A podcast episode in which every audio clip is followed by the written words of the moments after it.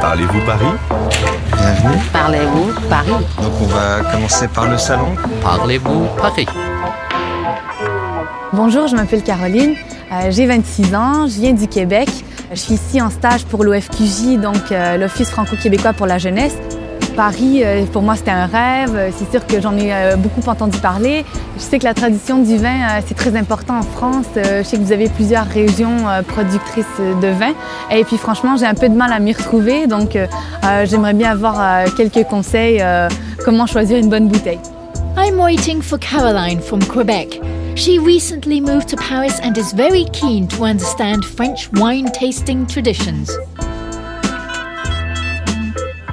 Bonjour Caroline. Bonjour.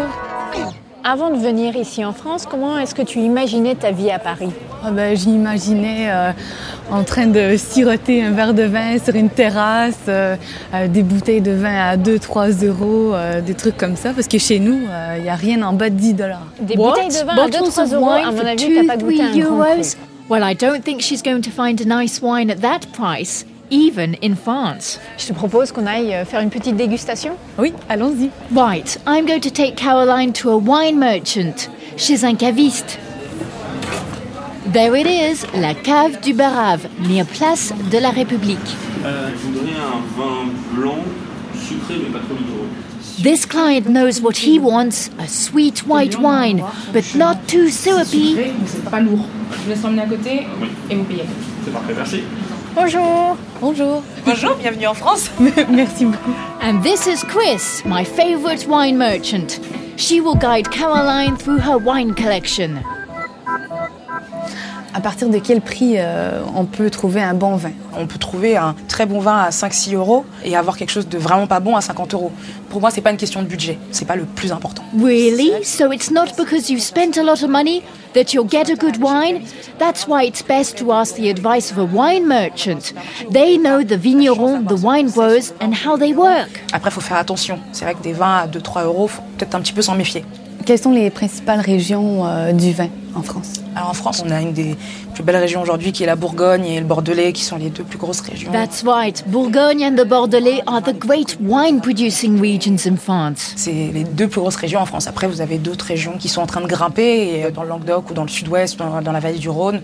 De plus en plus euh, de vignerons qui sont dans ces régions-là travaillent en, en bio, qui n'ont pas peur de faire des nouvelles choses. Et aujourd'hui, ce qu'on cherche maintenant, bah, c'est la nouveauté. c'est- But there are some upcoming regions the Rhone Valley, the Languedoc, and the Southwest. Producers there are more adventurous and experiment with organic wines, des vins bio.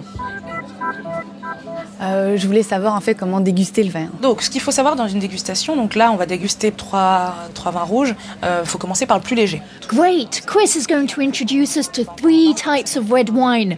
First rule always start with the lightest, le plus léger. Et donc là, on est sur un Saint-Nicolas de Bourgueil. Donc, on est en vallée de la Loire, sur un cépage euh, Cabernet Franc. C'est quoi un cépage Alors un cépage, c'est une variété de raisin. Vous avez le chardonnay, le muscat, le cabernet sauvignon, c'est des variétés de raisin. Ah, so that's the cépage. It's the variety of grape used to make a particular wine. D'accord. Là, je vous ai servi un Saint-Nicolas de Bourgueil, dans la région Touraine, et on est sur un cépage cabernet franc, sur le millésime 2011. C'est quoi un vin millésimé Donc le millésime correspond à l'année de vendange, de, de récolte en fait du raisin. Millésime is the year the grapes were harvested.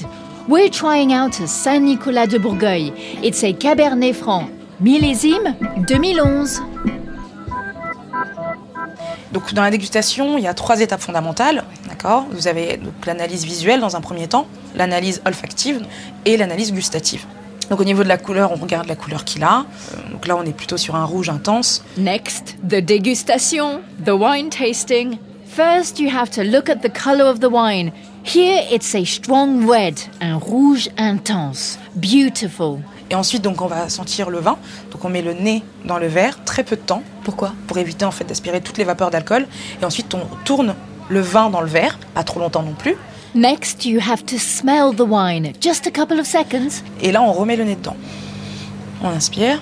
Et là, normalement, les arômes se dégagent encore mieux. Then swirl it, faites tourner to release the aroma. Mais après, c'est vrai que le cabernet franc, en général, ce qu'on dit souvent, c'est le poivron vert, des notes fruitées, des notes de fruits noirs, un peu violettes, cassis. Wow, Chris says this Cabernet Franc smells of green pepper, dark fruit, and violet. Je le sens pas. Voilà, c'est c'est pas grave, ça va venir. Après, c'est vrai que c'est pas évident. Caroline says it smells of, well, wine. I guess we'll need a little bit of practice.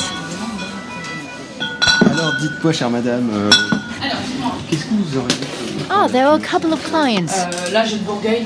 Là, sur un très beau cabernet franc. Ouais. Donc, c'est plein fruits, assez puissant. She's advising a couple who want a bottle to go with their meal tonight. Sinon, il y a le Péchigo. They want an organic wine. She's offering un Bourgueil plein fruit, fruity. On est super, hein. Deux bouteilles, ça va, hein. Merci, mademoiselle. Merci à vous. Chris is back. Now we're going to taste some wine.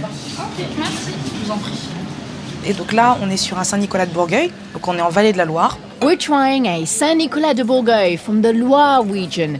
You have to use all your senses. Admire its color avec le regard, smell it avec l'odorat, and taste it. That's la mise en bouche. Ensuite, on va le mettre en bouche. Il faut le raccracher après ou... euh? Alors, pour une dégustation professionnelle, oui, il faut recracher. Really? So you hold the wine in your mouth? The wine has to permeate, imprégner your palate.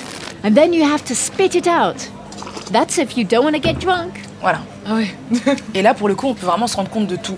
Des défauts, des qualités des vins, de la longueur, du côté bouchonné, ça peut arriver, et de l'acidité, des tanins. D'accord. Voilà. You should be able to taste all the qualities and flaws of a particular wine.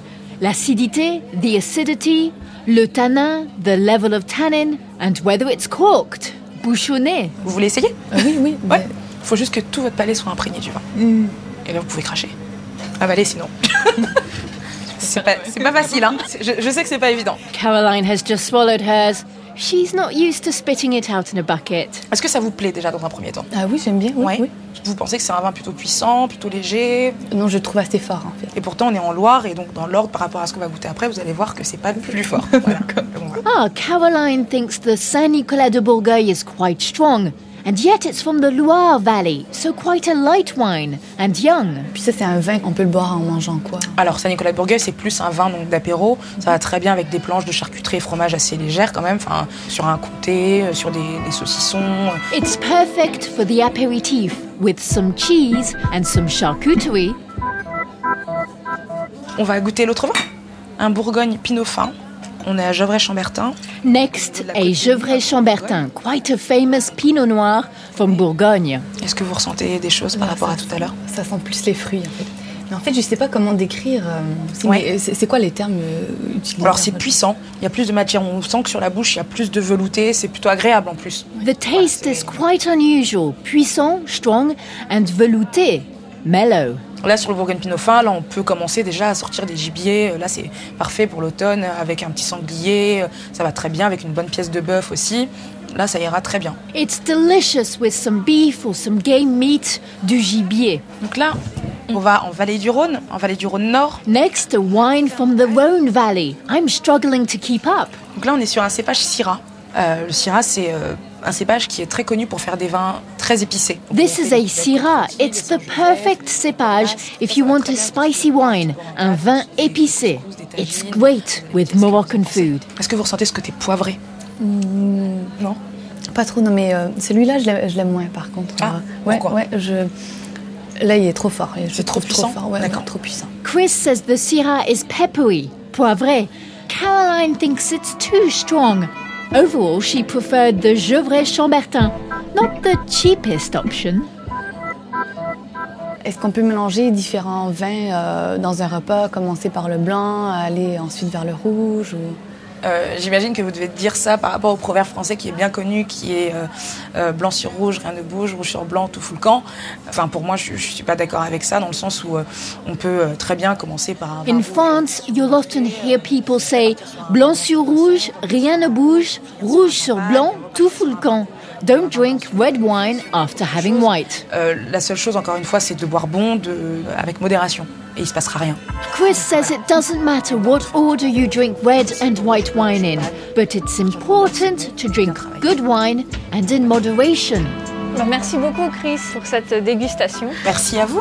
Merci beaucoup, c'était vraiment intéressant. Merci Caroline. Et euh, bon retour au Québec. Merci beaucoup. Je vais me ramener une bonne bouteille, euh, impressionner euh, mes amis. Ah, that was fun. And we're leaving with a couple of nice bottles. Caroline will be able to show off when she goes back to Quebec.